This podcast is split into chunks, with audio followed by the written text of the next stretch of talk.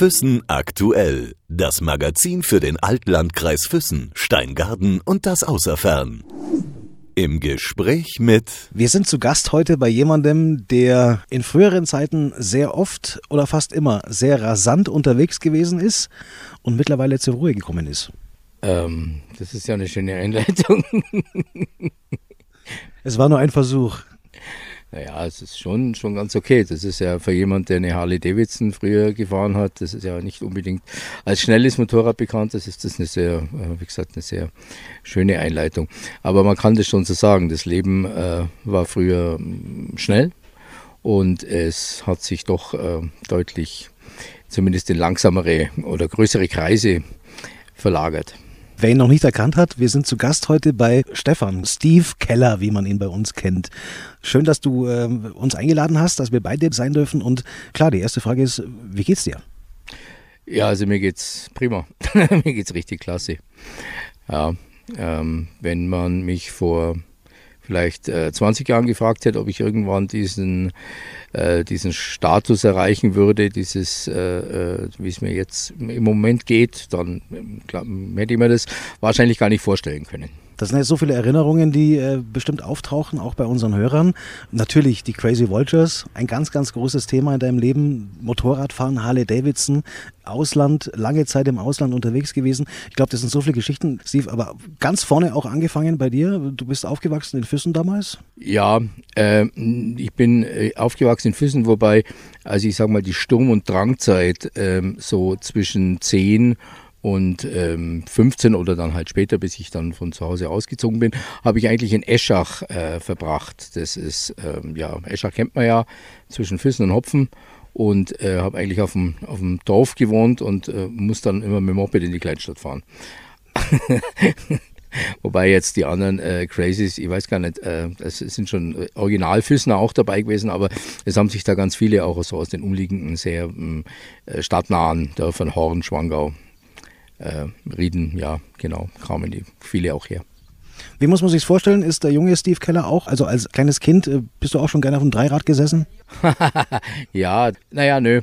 Ich glaube, dass eher meine Faszination nicht zu drei, sondern zu zwei Rädern eher über den Lebensstil gefunden hat, als über die Faszination Motorradfahren. Ich glaube, das ist äh, eher im, äh, zumindest Hand in Hand gegangen. Also es war sicher ein Schlüsselerlebnis, war sicher der Film Easy Rider den ich mir im Kino angeschaut habe mit, mein Gott, ich weiß es nicht mehr, vielleicht mit 12 oder mit 13, schätze ich mal. Äh, müsste jetzt ja sowas und völlig gebannt, völlig fasziniert rausgekommen bin. Und mir dann gedacht habe, boah, das brauche ich auch. Das war ja dann erst, weil du sagst, mit 12, mit 13. Ähm, wie warst du als Schüler? Wo warst du wirklich gut? Also ich glaube, wo ich wirklich gut war und wo meine Lehrer das jetzt aber auch ähm, sträflich unterschätzt haben, dieses Potenzial. Das war so im Debattieren und im Diskutieren immer schon. Und ähm, ich äh, habe das immer schon ganz gut drauf gehabt, ähm, eigentlich äh, zu versuchen, über, über Diskussionen oder über irgendwelche Verbalisierung von Geschichten darüber hinweg zu spielen, dass ich eigentlich nichts gelernt habe, dass es nicht äh, wirklich mir angeschaut habe. Aber ich konnte dann gut, wie gesagt, darüber sprechen, über das, was ich nicht wusste. Gab es irgendwas, was du, was du werden wolltest, wo du irgendwie ein Ziel gehabt hast, wo du sagst, Mensch, aus mir wird mal ja, aber das war schon mm, eher begrenzt, einfach Motorradmechaniker wäre schon das Ziel gewesen, das mir gefallen hat. Ich war ein sehr schlechter Schüler, ich war ein richtiger Schulversager, der so sich über zwei verschiedene Schularten äh, runtergehangelt hat und dann mit viel Glück der damaligen Schulform geschuldet dass ich als äh, zweimaliger Durchfaller in der 9. Klasse Realschule äh, trotzdem noch mit einem qualifizierten Abschluss raus, rausgehen durfte aus meiner Schullaufbahn, also vom Gymnasium in die Realschule und dann, wie gesagt, da gerade noch so ein Quali geschafft. So war die, so war der Werdegang. Raus aus der Schule und dann rein in die Ausbildung. Ja, kann man so sagen. Äh, genau, raus aus der Schule, rein in die Ausbildung. Und ähm, da war halt auch wieder so der Klassiker, dass ich mich, ich hatte damals dann schon Motorradunfall, das ist ja auch was, was mein Leben schon äh, sehr geprägt hat, diese, diese Unfälle mit den Motorrädern. Und äh, war, dann, war dann am Bein verletzt und wollte ja ursprünglich Mechaniker werden, hatte auch schon eine Lehrstelle in Aussicht bei der Firma Mendler. Ähm, und dann ging das aber nicht. zu dem Zeitpunkt. Und dann habe ich bei der Firma ZK angefangen, eine äh, Bürokaufmannsausbildung zu machen. Und habe aber dann sehr schnell gemerkt, dass das nicht mein, mein, mein äh, nicht das ist, was ich machen möchte. Habe das dann wieder hingeworfen, nach einem Jahr ungefähr. Und dann äh, bin ich ähm, Autolackierer geworden als nächstes. Weiß ich, da weiß ich nicht mehr genau, wie das äh, zustande gekommen ist. Und das habe ich aber auch ähm, nur nur dann schon drei Jahre, aber das habe ich auch, bevor ich eine Gesellenprüfung gemacht habe, habe ich es abgebrochen. Da habe ich mich dann mit meinem Chef überworfen und das war dann so nachhaltig, dass ich dann gar nicht mehr zur Gesellenprüfung. Äh, der hat mich rausgeworfen aus seiner Werkstatt und ich war dann zu stolz. Alle haben gesagt, Mensch, geh wieder hin, der kann dich nicht rauswerfen, du musst da, du gehst einfach rein und bist wieder da. Und ich war dann zu stolz, um wieder hinzugehen. Und gesagt, nee, dann, dann nicht. Genau. Ja, und dann, äh, ja, das ist schon, das ist äh, schon vielschichtig. Äh, dann habe ich aber das auch noch, so wie mit diesem Quali, gerade noch so die Kurve gekratzt, dass ich dann mit einer Umschulungsmaßnahme, weil ich war ja dann schon ein etwas hoffnungsloser Berufsfall, äh, dann, damals gab es da so Umschulungen noch, bin ich dann Werkzeugmacher geworden. Und das habe ich dann auch geschafft und habe das auch mit einem äh, verhältnismäßig guten Abschluss hinbekommen. Ja drei Ausbildungen. Das aber mit einer Gesellenprüfung, genau. Hm. Zum Motorradmechaniker äh, oder, oder, wie ging es dann weiter danach? Also es ging so weiter. Zum Motorradmechaniker hat es dann äh, so nicht mehr gereicht, wobei äh, natürlich so eine Werkzeugmacher oder, oder Werkzeug äh, äh, Maschinenschlosser Ausbildung ist ja eine mindestens gleichwertig gute Ausbildung als Metall Metallbereich. Und äh, dann war ich da diese, mir fertig mit diesem Werkzeugbauer, Werkzeugmacher und habe dann festgestellt, es macht mir überhaupt keinen Spaß, jetzt da in der Firma irgendwie immer dasselbe zu machen. Und habe dann ähm, hat die Firma, hat, hat dann, das ist immer so ein bisschen hoch und runter gegangen mit diesen Werkzeugbaufirmen in, äh, im Füssener Land. Und dann haben die Abfindungen bezahlt, wenn die Leute, äh, wenn die Leute gekündigt, also wenn, wenn man gegangen ist, war gerade irgendwie eine kleine Rezession oder irgend sowas. Und dann habe ich drei Monatsgehälter äh, bekommen und die habe ich dann genommen und äh, habe dann angefangen im kleinen Stil eigentlich ähm, Motorräder erstmal so ein bisschen herzurichten und dann äh, habe ich angefangen, Motorräder zu importieren aus den USA. Bin rübergeflogen, ich war 1981 schon mal in den USA, war da ein bisschen länger, habe ein bisschen Kontakte geknüpft gehabt und ähm, habe dann festgestellt, äh, da drüben gibt es einen Haufen so alte Kisten, die sind verhältnismäßig billig. Die Amis können ihr Glück gar nicht fassen, dass da einer kommt und für die alten Gurken wirklich Geld gibt. Und hier gibt es einen riesen Markt dafür, für die, die eigentlich nicht so arg viel Geld haben, die sich Kaiser Harley aus dem Katalog leisten können. Und dann habe ich den Container gesteckt in den USA und habe sie nach Deutschland verschifft und habe sie aus dem Container verkauft. Erstmal. Muss ich kurz noch mal zwischenfragen, Steve? Ähm, dein erstes Moped war ein? Mein erstes Moped war eine, also das Moped war eine Zündab. Das war eine Zündab äh, KS50 Watercooled. WC. genau. Dein erstes Motorrad? Mein erstes Motorrad war eine Honda. Und das zweite war dann, äh, glaube ich, schon die Harley Davidson. Ich habe mir 1979 eine neue Harley Davidson in Deutschland gekauft. Die war gar nicht so teuer, die hat damals 12.000 Mark gekostet, wobei das war natürlich schon Geld, aber jetzt nicht so abgefahren viel, dass man gesagt hat, war Wahnsinn, irre. Also da hat das Auto schon mehr kostet auf jeden Fall. Ja, so ein gutes Auto. Und äh, ja, die haben wir damals neu gekauft und habe mir das halt eingebildet, dass ich das haben will. Zumal eine Harley Davidson in der damaligen Zeit ja auch noch im Vergleich zu heute relativ selten auf unseren Straßen unterwegs gewesen ist. Also schon eine Sensation gewesen ist, wenn du damals eine Harley gesehen hast. Ja, das ist richtig. Das war auch wirklich so, dass die, äh, also dass, dass das ganz viele ähm, gar nicht glauben konnten. Da waren wir ja dann schon in 79, äh, wurden die Crazy Vultures gegründet und ich habe dann eben, wie gesagt, diese Harley gehabt und oft, wenn man mit irgendjemandem gesprochen hat und gesagt hat, ja, ich fahre eine Harley Davidson, haben die das gar nicht geglaubt. So in der Rocker-Szene, haben die gesagt, ja, der, hat halt irgendwas, was er so hergerichtet hat und meint, es ist eine Harley oder so. Okay. Ja, das stimmt schon. Das war schon eine sehr, sehr seltene Angelegenheit. Mhm. Was hat dich denn dazu gebracht zu sagen, ich fahre jetzt oder fliege jetzt mal in die USA?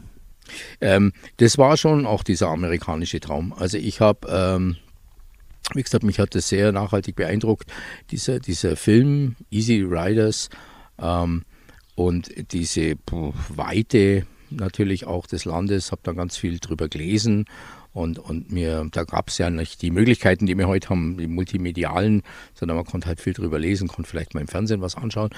Und ich bin eigentlich 81 mit dieser, das war gerade, da habe ich gerade diese Lehre abbrochen gehabt beim Zettelmeier und äh, bin dann eigentlich mit dem mit der Vorstellung in die USA um, äh, ich wollte auswandern. Also ich wollte richtig drüben bleiben und wollte es halt nicht auf dem äh, großen offiziellen Weg machen mit irgendwelchen Einbürgerungsversuchen, sondern immer gedacht, ach, ich gehe da mal rüber. Ich kannte auch einen, muss ich sagen, einen deutschen äh, Motorradjournalisten, den hatte ich in, in aus Stuttgart, der Olaf Zierl, leider mittlerweile verstorben, ist ein ganz, immer noch ganz bekannter Motorradjournalist und der ist, äh, auch, war auch lange Zeit in den USA und den, den kannte ich. Das war so ein väterlicher Freund und bei dem konnte ich wohnen in Mississippi und konnte erstmal Fuß fassen und es hat mir nicht so sehr viel Geld gekostet und so weiter. Ja, und dann wollte ich eigentlich drüben bleiben. So war, die, so war der Plan. Wie, lange warst du dann drüben? Ja, schon äh, ja, so ein knappes Jahr ungefähr, ja, etwa. Aber dann ist irgendwas passiert, was dich dann wieder dazu bewegt hat, äh, heimzukehren. Ja, es ist vielleicht äh, ist, ist das passiert, was manchmal auch in so, was manchmal in Beziehungen passiert, dass man sich äh, Hals über Kopf verliebt und äh, dann so eine Beziehung anfängt und äh, das miteinander und dann miteinander beginnt miteinander zu leben und nach einiger Zeit, dass das man eine Zeit lang gar nicht wahrhaben will, aber nach einiger Zeit halt einfach auch feststellt, boah, das ist es doch eigentlich nicht, das, was ich mir erhofft hatte. Das ist es doch ganz was anderes. Und ich habe dann halt festgestellt, ähm, abseits von diesem mit der Harley Davidson auch in den USA rumfahren und, und schon äh, die, diese damals noch äh, verhältnismäßige Freiheit, ähm, einfach über das, dass das Land so groß und so weit ist, kennenlernen, ist es auf der anderen Seite so, dass es halt gerade speziell im Süden, wo ich sehr viel war, im Süden der Vereinigten Staaten, also in der Provinz ist es einfach noch unglaublich provinzieller, als es damals in Deutschland noch war. Und, und es ist sehr, sehr mühselig zu leben, so am Rande des Prekariats. Als junger Mensch, was ich damals war, macht man das mit. Ich habe von Gelegenheitsjobs einfach gelebt und habe mir dann gedacht, ja, das geht schon so, das ging schon immer irgendwie um. Aber irgendwann war einfach auch dann so die Luft raus. Und dann bin ich reumütig wieder nach, wieder nach Deutschland zurückgekehrt. Ja. Konntest du dann beruflich auch gleich wieder irgendwo Fuß fassen oder? Ja, wie gesagt, äh, ich habe dann nochmal eine Lehre, danach eigentlich nochmal eine Lehre begonnen. Diese Autolackiererlehre war dann danach. Äh, was mich da dazu bewogen hat, weiß ich jetzt gar nicht mehr genau. Äh, kann ich heute nicht mehr nachvollziehen. Ähm, aber so richtig Fuß fassen würde ich es nicht nennen, denn äh, das war auch eine sehr mühselige Angelegenheit. Wir waren so, war so ein kleiner Betrieb in Füssen, ich will es den Namen noch gar nicht nennen. war keine sehr glückliche Beziehung zwischen uns. Und ähm, nee, das war nicht so toll. Dann kam der Werkzeugmacher. Ja. Und dann? Ja, und dann, wie gesagt, dann ging das da so voran mit diesem, äh, okay, dann habe ich da die Motorräder aus den USA geholt und habe dann erstmal die bloß so verkauft. Ich habe da Anzeigen im, in, der, in der TZ, im München, im Kleinanzeigenteil, Harley Davidson zu verkaufen ab 6000 Mark, 5000 Mark. Und dann haben die angerufen, die München, und gesagt, ja wie, äh, was, 6000 Mark für eine echte Harley? Und gesagt, ja klar, ja, ja läuft die, ja, die läuft schon. Ja und, und was, ja, die hat kein TÜV, das ist eine amerikanische, aber die kriegst schon, die kannst du zulassen. Ich habe Zollpapiere dafür, es ist alles da, geht schon. Ja, super, ja, ja dann überlege ich mir das mal. Und dann habe ich gesagt, ja, ich würde aber nicht zu lange überlegen, weil du bist jetzt schon der Zehnte, der in der letzten halben Stunde anruft und ich glaube, die anderen sitzen schon in die Autos und sind schon unterwegs zu mir schauen sich das mal an. Und ähm, so war das dann auch. So, so, ging das dann los mit dem nur schnell verkaufen. Und ähm, dann äh, ging es aber so los, dass halt äh, die ersten Kunden gekommen sind und gesagt haben, ja, okay, aber Mensch, ich hätte ja gerne einen anderen Lenker drauf oder dann standen da drei, vier Motorräder, dann hat der gesagt, ja, könnte ich nicht in dem Motorrad die Gabel von dem Motorrad haben oder hier einen Tank von hier nach da. Ähm, und wir bezahlen das natürlich auch. Und ja, dann ging es los. Dann habe ich da in der, in der Doppelgarage in äh, Eschach angefangen zu schrauben.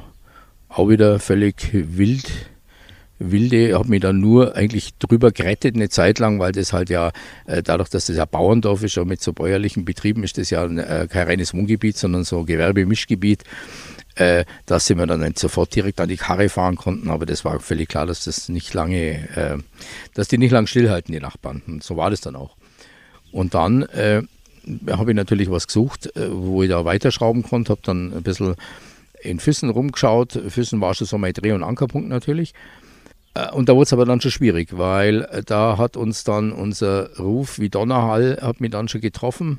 Der Ruf war häufig äh, von Vorteil, in dem Fall aber dann auch von Nachteil, dass ich da, also zum Beispiel habe ich die, die Nordendwäscherei, die es ja heute noch gibt, ist da draußen ähm, am, Maurici-Parkplatz. Das war so eine verlassene Bude, die hätte sich ganz gut geeignet und da hatte sie sogar schon einen Mietvertrag unterschrieben. Und dann hat der Vermieter, äh, kam dann an und hat gesagt, ja, er kann das nicht machen, er kann mir das nicht vermieten. Und dann habe ich gesagt, ja, wieso? Äh, wir haben doch geredet miteinander und sie haben ich habe sogar den Mietvertrag unterschrieben. Ja, naja, also seine Töchter haben ihm jetzt so einen Druck gemacht, das äh, geht auf gar keinen Fall, das kann er sich reputationsmäßig nicht leisten. So war das. Und dann musste ich mal was anderes suchen und habe dann da in Halblech diesen, äh, diesen Bauernhof gekauft, dieses äh, Griesbeck-Anwesen und habe das dann umbaut und dann ging das, dann hat das richtig Fahrt aufgenommen, diese Harley Davidson Umbaugeschichte und äh, Verkauf, Handel, Umbau, ja.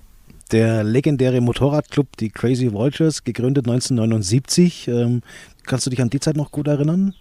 Ja, klar. Logo, natürlich. Also die, die, die Gründung vor allem war ja so, äh, wir sind ja, also das hat ja äh, den Hintergrund gehabt, dass mir, uns ist ja öfter schon erzählt, die Geschichte, aber es ist ja tatsächlich so, äh, dass wir uns ja aus so einem größeren Verbund von, von oder Verbund äh, von Motorradfahrern, halt Füßner Motorradfahrer, Schwangauer, was weiß ich, alles so rundherum, ganz früher noch und dann in dieser ersten Phase hat man sich am Stadtbrunnen immer mit dem Motorrad getroffen. Das war der offizielle Treffpunkt, alles ist da hoch in die Stadt und dann haben da die Motorräder geparkt und äh, wild natürlich vor dem Keller Sportgeschäft um den Brunnen rum. Und dann wurde ausgemacht, wo man jetzt hinfährt. Dann sind alle auf Kommando auf die Maschinen gesprungen, erst auf die Mopeds und dann auch auf die größeren Motorräder, sind dann wie die Wilden nach Pfonten gefahren oder was weiß ich, nach Hopferau oder sonst wohin. Und äh, eine Stunde später waren wir unter Umständen wieder da und ist dann wieder irgendwie rumgesessen und hat Zigaretten geraucht. Und äh, teilweise haben die Anwohner in den ersten Zeiten war das dann so, dass die Anwohner Wasser runtergeschüttet haben aus den Fenstern oben und, und runtergeschrien haben, Gammler, abhauen, und die Polizei. Die Polizei kam auch immer vorbei, hat Führerscheine kontrolliert. Die kannten natürlich jeden äh, per Vornamen, aber das mussten, die kamen natürlich, haben trotzdem, haben, zeigen sie uns ihre Papiere, aha, der sind sie. Ja, so war das. Und dann war es aber so, dass sich halt ein Grüppchen von Motorradfahrern, und das waren wir, die, ja, die haben sich dann nochmal irgendwie immer eins draufgesetzt auf diese ganzen Aktionen. Und äh, dann haben äh, diese, sagen wir, seriöseren und älteren, wir waren noch die jüngsten damals, so die, wir haben gerade Motorräder gehabt. Wie gesagt, ich bin äh, 1979 war ich 19 Jahre alt. Äh, die haben dann, äh, also wir haben dann gesagt, die haben dann zu uns gesagt, nee, also mit euch ist, ist unmöglich, das, so geht es nicht. Entweder, also wir haben gar keine Lust mit euch irgendwas zu machen, weil ihr seid, ihr seid völlig verrückt. Ihr seid echt verrückte Geier. Und dann haben wir gesagt, okay, das trifft sich gut, wir haben auch eigentlich keine Lust mit euch was zu machen, weil ihr seid uns viel zu langweilig, was da immer so abläuft. Und, und dann, genau, dann haben wir das gemacht. Dann haben wir gesagt, so, und jetzt machen wir aber gleich Rockerclubjacken, weil dann ist nämlich wirklich klar, dann braucht man nicht mit T-Shirts, irgendjemand hat den Vorschlag, dann machen wir T-Shirts. Und haben gesagt, nein, nein, nein, nein. Machen wir jetzt gleich richtig. Und dann gibt es auch kein, ich bin dabei oder ich bin nicht dabei, sondern entweder oder. Gesagt, getan. Genau. Wart ihr damals tatsächlich so die, die, die harten Jungs?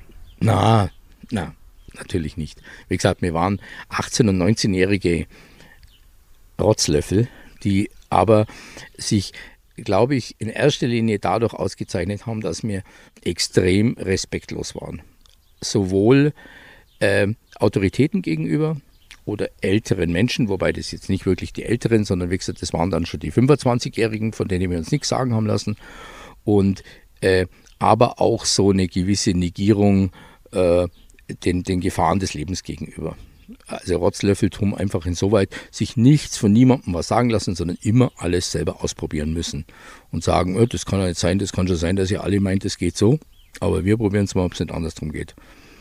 Und harte Jungs, also ganz und gar nicht, ganz im Gegenteil. Ich glaube eher, dass wir selber ganz viel Schiss vor unserer eigenen Courage auch gehabt haben. Ich weiß noch, da war dann, äh, wir mal darüber diskutiert haben, dass wir das jetzt machen mit diesen, mit diesen Clubjacken und dann hat einer gesagt, boah, die verhauen uns alle. Die, stell dir mal vor, dann, dann sind wir Rocker und dann, und dann, was machen wir denn dann, wenn die alle kommen und, und, und irgendwie das testen wollen, wie wir sind? Dann haben wir gesagt, ja, jetzt macht er mal keine Sorgen, da überlegen wir uns dann schon irgendwas. ja, wir waren ja aber zu fünft, also wir waren ja gar nicht viele, wir waren ja ganz, ganz kleines Grüppchen eigentlich, ganz kleines verschworene Gruppe. Ja. Wenn man da so an die, an, an die Zeiten zurückdenkt, der Clubhaus damals neben dem Jugendhaus, das, das ja heute beides nicht mehr steht, da waren aber immer mehr Menschen unterwegs. Also das war dann auch schon eine andere Zeit. Wie gesagt, äh, das war ja so in den 70er Jahren noch, wo das begonnen hat, bis in die 80er Jahre rein. Und ich glaube, ähm, äh, die, die Szene, diese Szene um die Crazy Vultures hat sich einfach damit auch verwandelt. Äh, das ist jetzt ein Wort, äh, das so äh, häufig gebraucht und missbraucht wird, das Wort vom Respekt. Aber ich glaube, es ist tatsächlich so, dass wir einfach, ähm, dass, dass, dass wir uns einen Respekt erarbeitet haben bei eben ganz vielen verschiedenen Menschen in Füssen, also bei allen möglichen Bevölkerungsschichten. Dass, ich habe ja ganz viel geredet auch mit den Leuten und äh, dass das wirklich auch so war, dass, dass, wie gesagt, ganz verschiedene Leute dann schon Respekt davor gehabt haben, dass wir, äh, ja, ich würde mal sagen, unser Ding so durchziehen, wie wir das ja auch gemacht haben. Wir haben uns ja dieses Clubhaus im Prinzip auch erkämpft, in Anführungsstrichen, dadurch, dass wir das ursprünglich mal als Übungsraum angemietet hatten, einen ganz kleinen Teil von diesem äh, dann späteren Clubhaus, weil wir aus einer Musikband da auch hervorgegangen sind und hatten da einen Übungsraum und das war von der Stadt gemietet. Und klar, die Stadt hat halt so einen billigen Übungsraum da vermietet und irgendwann saßen wir da als Motorradclub drin und äh, sind dann äh, zum Bürgermeister, zum Otto Warner damals gegangen und haben gesagt, hallo, wir sind jetzt äh, aber Motorradfahrer und wir wollen jetzt, wir, wir möchten da uns treffen und das muss quasi umgewidmet werden. Und der hat damals für mich, wie gesagt, da war ich vielleicht 20 Jahre alt, dann sehr, das war natürlich schon eine Autorität. Gell? Da ist man hingegangen und dann haben wir uns da vorgestellt und haben gesagt, wir sind die und die und, und wir machen auch nichts und wir machen auch nichts kaputt. Äh, wir möchten halt gern unsere Kameradschaft pflegen da so. Und dann hat der dem zugestimmt und hat gesagt, ja, okay, gut, okay, aber das ist natürlich schon auf Probe, wenn es da frei, wenn es da Blödsinn gibt, dann ist das wieder weg. Und das hat ja dazu geführt, dass wir das ja über zehn Jahre, weiß ich gar nicht, reicht gar nicht, 15 Jahre lang mieten konnten. Ja. ja. Habt ihr heute, fast 40 Jahre später, habt ihr noch Kontakt zueinander? Ja, ganz klar. Einfach auch deswegen, also zumindest, wie, wie gesagt, der harte Kern von den, der Crazy Vultures, das sind fünf, sechs, vielleicht sieben Leute, das sind aber alles jetzt äh, äh, äh Crazies, die von Anfang an dabei waren, wobei man das natürlich so sehen muss, dass ich zum Beispiel den Zettelmeier Klaus, den kenne ich einfach schon seit dem Kindergartenalter. Also das heißt, wir kennen uns jetzt, das war eher so, dass man so eine Zeit miteinander in, im Kindergarten, in der Schule, dann bei den Crazies wieder und jetzt halt immer noch miteinander einen Weg auch geht. Äh, nicht mehr so intensiv, bei Weiben nicht, aber wir haben sehr wohl noch Kontakt miteinander und äh, pflegen den auch. Das heißt, ihr fahrt auch ab und zu mal noch gemeinsam aus? Ja, ja, Übermorgen. Halblech hast du gerade vorhin erzählt, eben da hast du dich eingemietet dann mit deiner Werkstatt, mit deiner Harley Davidson Werkstatt. Wie viele Jahre warst du da? Ich versuche gerade einen Sprung zu machen, weil mhm. irgendwann bist du dann in der Herzog-Segmühle gelandet. Ja, ist richtig. Also ich habe mich nicht eingemietet, sondern ich habe das gekauft, das Anwesen, weil äh, zu mieten gab es für mich das habe ich schon gesehen. Dann habe ich das gekauft und habe das umgebaut und habe dann ähm, circa fünf Jahre lang ähm, da in Halblech dieses Motorradgeschäft betrieben, äh, bis das auch wieder, und du siehst schon, ich bin, äh, vielleicht fällt es mir selber auch jetzt bei dem Interview mehr auf, ich bin jetzt ein Mensch, äh, der offensichtlich eine äh, kurze äh, eine kurze Aufmerksamkeitsspanne bei manchen Dingen hat. Das Amerika, habe ich vorhin erzählt, hat sich irgendwann totgelaufen. Und dieses Motorradgeschäft, das war auch ein Traum meines Lebens, davon leben zu können, Motorräder umzubauen und so äh, äh, zu verkaufen und, und mit in diesem Motorradbusiness mein Geld zu verdienen. Und als das richtig gut gelaufen ist, habe ich eigentlich keine Lust mehr drauf gehabt. Da wurde es mir zu, zu langweilig, immer dasselbe zu machen immer mit denselben Leuten dasselbe zu reden. Und dann habe ich das alles verkauft, also das Geschäft und den Laden und, und habe äh, zum Glück einen Käufer auch gefunden, der das alles abgenommen hat und habe das verkauft und bin dann ähm, auf Reisen gegangen. Wieder, eigentlich wieder mal so mehr oder weniger mittellos wie, wie damals in den USA, weil ich habe natürlich das auf Pump alles gekauft gehabt und das ist gerade so mehr oder weniger null auf null ausgegangen. Beziehungsweise als ich dann von meiner ersten großen Asienreise zurückgekommen bin und festgestellt habe, das äh, Finanzamt hat eine kleine Nachforderung an mich, da war dann null auf null auch schon nicht mehr null auf null, sondern dann ging es dann schon anständig in die roten Zahlen. Aber war schon noch okay. Äh, gut, und dann habe ich mir gedacht, jetzt soll ich mal meinen Horizont erweitern und bin dann gleich mal äh, 14 Monate nach Indien gegangen und nach Thailand und habe dort äh, meine Zeit verbracht und bin dann immer wieder mal auch in den nächsten Jahren, das waren dann schon so vier, fünf Jahre, von Mitte der 90er Jahre bis gegen Ende der 90er Jahre, richtig, und habe dann auch immer wieder, als ich äh, in, in Deutschland, wenn ich in Deutschland war, das war dann auch wieder was, wo ich mir gedacht habe, ich arbeite halt dort und da ist das Leben auch so billig und vielleicht geht es irgendwann aus. Mir ist es aber genauso gegangen wie eigentlich allen, die sowas vorhaben. Ich musste halt immer wieder nach Deutschland, um Geld zu verdienen, damit ich mir das leisten konnte, in Asien zu leben. Und das ist natürlich auch sehr unbefriedigend auf Dauer. So. Und dann habe ich äh, in den Zeiten, wo ich da war, äh, eigentlich immer regelmäßig im Café Real gearbeitet. Für die Rosa damals, für die Wirtin. Ähm, und habe da gearbeitet und, und habe natürlich dann nachts immer im Nachtcafé die Nachtschwärmer äh, aufgefangen, begrüßt, bewirtet. Und äh, da ist dann eigentlich immer regelmäßig mein guter alter Schulfreund, der Harry Wörle, vorbeikommen, der in der Herzog-Siegmühle damals in der Jugendhilfe gearbeitet hat und hat mir lustige Geschichten aus seiner Jugendhilfearbeit erzählt. Und hat eben erzählt, mit was für Jungs er da zu tun hat. Damals hat man das noch schwer erziehbar genannt, die schwer erziehbaren Jungs und hat das immer wieder bekräftigt, dass er gesagt hat, ah Mensch, so einen wie die könnte man da eigentlich gut brauchen. Du hast ein bisschen Menschenverstand, äh, du hast viel gesehen, du hast ähm, ähm, ja, äh, gute, gute Lösungsansätze für manche Dinge, das wäre doch was für dich. Und so äh, ist es dann gekommen, dass ich dann mir gesagt habe, ja Mensch, stimmt eigentlich, würde mir, würde mir auch gefallen. Wieder mal so eine ja, neue Herausforderung. Klar, und dann habe ich mich beworben. Dann habe ich da ein Bewerbungsschreiben hingeschickt, habe gesagt, so, ich bin der und der. Ich habe eigentlich nichts vorzuweisen, was mich jetzt im sozialen Bereich qualifizieren würde, aber ich würde das gerne machen. Und dann haben die mich genommen. Allerdings genommen ist in dem Fall äh, so relativ, dass äh, die gesagt haben, der Herzog sagt mir, ja, aber um eine Ausbildung im sozialen Bereich zu machen, äh, brauchen Sie, lieber Herr Keller, mit Ende 30 erstmal ein freiwilliges soziales Jahr. Und das habe ich dann auch gemacht. Dann habe ich erstmal ein Jahr lang quasi eine Art Praktikum gemacht, habe da fast nichts verdient. Ähm, habe dann nebenher in der Motorradwerkstatt gearbeitet äh, und habe da so meinen Rest dazu verdient, damit ich überhaupt, also auch Krankenversicherung und so Geschichten. Ja, und dann äh, habe ich diese Ausbildung als Heilerziehungspfleger gemacht in der Herzog-Segmühle. Bis Ende der 90er, um 99 war ich fertig. Also was faszinierend ist, ähm, muss ich dazwischen kurz sagen, Steve, ist, dass äh, du korrigierst mich, falls ich was, äh, mhm. was Falsches sage, dass sich in deinem Leben im Grunde eigentlich fast alles irgendwie entwickelt oder ergeben hat. Mhm, das ist tatsächlich so. Also das ist tatsächlich so, weil ich meine, der große, äh, die große Krux in meinem Leben kommt ja dann noch. Das war jetzt zwar so vom Rocker, vom Werkzeugmacher, Rocker, Motorradhändler zum Heilerziehungspfleger, der mit, mit äh, äh, verhaltensauffälligen Jugendlichen arbeitet. Das ist ja schon so ein Ding. Und wenn mir damals aber mit äh, 39 oder mit 38 einer gesagt hätte, so, äh, dein äh, zweiter Teil deines Lebens wird da so aussehen, dass du eine Familie hast und, und Frau und Kinder und, und irgendwie, dann hätte ich gesagt, ja, ja, ja. Ich, das war nie so, dass ich das nicht unbedingt wollte, aber das hat sich nicht ergeben. Und mit Ende 30 war ich eigentlich schon der Meinung, dass ich mir gedacht habe, naja, das ist halt, das ist jetzt nicht meins, mein Leben, entwickelt sich halt anders. Das geht halt da äh, in eine andere Richtung. Zumal die Zeiten im Motorradclub äh, grundsätzlich ohne Frauen gewesen sind, oder? Ja, nö, waren sie jetzt so nicht. Jeder konnte das so nach seiner Fasson. Aber und, und, und da waren dann die ersten, also gerade der Klaus Zettelmeier, der war ja schon verheiratet, hat Kinder gehabt. Das war alles okay, so, solange er seine Priorität auf den Club gelegt hat.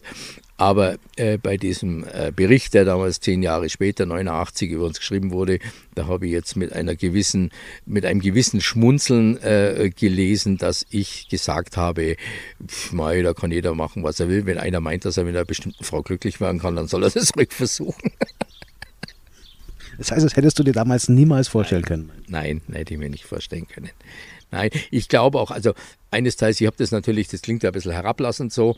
Und äh, ist es ja auch, hat aber natürlich das kaschiert, dass ich auch gemerkt habe, dass ich selber so ein eigenwilliger Charakter bin und, und auch schon so egozentrisch durch diese Reisen, wo man sehr viel auf sich allein gestellt ist und so weiter, dass ich das schon erkannt habe, dass es, glaube ich, sehr schwierig äh, für jemand anderen ist, äh, mit mir das Leben zu teilen und sich auf das einzulassen, ja, auf diese egozentrische Geschichte. Zumal ja in deinem Leben auch sehr, sehr viele Kontraste gewesen sind. Gerade wenn man es mal nimmt, den Auslandaufenthalt, äh, USA, Asien, Indien, das sind ja totale Kontraste. USA als das, das Service, äh, Wunderland, äh, Freiheit mit, mit viel Platz und mhm. Indien, das Land der Armut. Ja, ja, das ist richtig. Das ist richtig. Das ist halt dem auch geschuldet natürlich, dass man ja äh, nur dann, aber halt die ganze Bandbreite, die ganze Facette halt auch kennenlernen kann, wenn man sich solchen äh, Kontrasten hingibt. Das ist beim Reisen genauso wie äh, wenn es um Lebenseinstellungen geht oder auch äh, bis hin zu äh, ja, lebensanschaulichen Dingen. Man muss sich das schon auch anschauen. Wo hast du mehr mitgenommen? Äh, von dem Aufenthalt in den USA oder von dem Aufenthalt in Indien? Hm, das ist ein bisschen schwierig. Ähm, ich das ist jeweils, das ist jeweils sehr unterschiedlich. Ich glaube, ich glaube schon, dass ich aus dem USA-Aufenthalt mehr mitgenommen habe. Das ist aber wahrscheinlich weniger diesem Land geschuldet oder dieser, dieser äh, amerikanischen Art, als dem, dass ich halt damals wirklich Anfang 20 war. Und als ich in, den, in Asien, in Indien war, war ich Mitte 30, also da war ich fast 15 Jahre älter, äh, die natürlich auch nicht spurlos an mir vorübergegangen sind. Das war eine andere Erfahrung, aber diese als, als ganz junger Mann, als Bur eigentlich fast nur da in Amerika auf sich komplett allein gestellt zu sein und das erste Mal das kennenzulernen, dass man auch nicht irgendwie dann mal jemand anrufen kann und sagen kann, äh, jetzt ist gerade blöd hier, kann, könnt, könnt ihr mich mal abholen oder, oder kann mal jemand äh, Geld schicken oder was weiß ich was. Das war halt alles nicht möglich, sondern da musstest wirklich aus der Situation, in der du warst, halt schauen, wie du rauskommst. Ähm, deswegen glaube ich, dass mir das schon mehr geprägt hat, diese USA-Sache. Jetzt sitzen wir heute auf deiner Terrasse in, ich, ich darf es ja sagen, in äh, Ingenried, das ist in der Nähe von, von Schongau. Was machst du heute? Äh, ich bin äh, pädagogischer Fach, ich habe mittlerweile Heilpädagogik studiert und äh, bin pädagogischer Fachdienst in einer sozialtherapeutischen Einrichtung ähm, äh, des Sozialpsychiatrie. Das heißt, bei uns leben Menschen, die ähm, auf, auf dem Heim angewiesen sind, weil sie entweder psychisch krank oder suchtkrank oder beides sind. Und äh, ich bin als Fachdienst ähm, eben, wie gesagt, der pädagogische Berater und äh, eines, eines der Teams. Also es sind, in, es sind Wohngruppen und in den Wohngruppen arbeiten Teams. Und äh, die Fachdienste sind so die flankierenden Berater. Das ist das, was ich heute mache, auch hier in Peiting. Wenn dir das jemand gesagt hätte mit 14, 15, dann. Naja. ich denke, äh, wenn man das jemand mit Anfang 30 gesagt hätte, wäre das schon äh, nicht so, ähm, ja, äh, hätte ich das nicht glauben können, wirklich. Klar. Familie, äh, wollen wir auch mal ansprechen? Du hast deine Frau kennengelernt. Wann und wo? Also ich habe meine Frau um die äh, Jahrtausendwende kennengelernt. Ich glaube 98 oder 99. Äh, bei einem Schulfest, ich habe ja diese Ausbildung da in der Herzog-Segmühle gemacht, da gibt es eine Schule für Heilerziehungspflege, war dann da in dem letzten dritten Jahr und da war irgendwie eine Party und meine Frau ist dort auch äh, gewesen auf der Party und da haben wir uns kennengelernt und ähm, wie das, wie das, äh, das ist auch wieder sowas. Ich sage, wie das genau gelaufen ist, weiß ich gar nicht mehr. Also ich weiß es schon noch, wie es abgelaufen ist, aber äh, warum gerade wir zwei uns da getroffen haben, und äh, die Nuran ist halt viel jünger als ich bin und hat dann, ne, dann ging das eine Zeit lang so los, wie das eigentlich bei mir immer dann ging in meinem Leben, so, so unverbindlich, so ein bisschen. Und die hat mir dann, und das kann man so schon sagen, die hat mir dann das Messer auf die Brust gesetzt und gesagt, so, und jetzt entweder oder. Also ich bin äh, keine 40, äh, so wie du, sondern 25 und ich mache jetzt keine so Sachen, wie du das hier machst, so mit schauen wir mal und dann wird es schon und b -b -b sondern entweder oder. Und ich möchte es heiraten.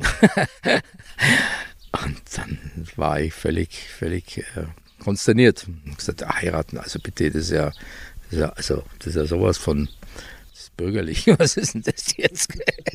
ja, aber es war wohl doch überzeugend genug und es war wahrscheinlich auch die einzige Möglichkeit, mit mir äh, sowas, mich, mich äh, mit mir sowas zu machen, dass man mir das Messer auf die Brust setzt, im übertragenen Sinne.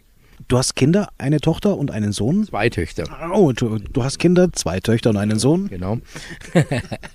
ja, ich habe einen äh, fast 15-jährigen Sohn, eine 12-jährige Tochter, noch eine 7-jährige Tochter.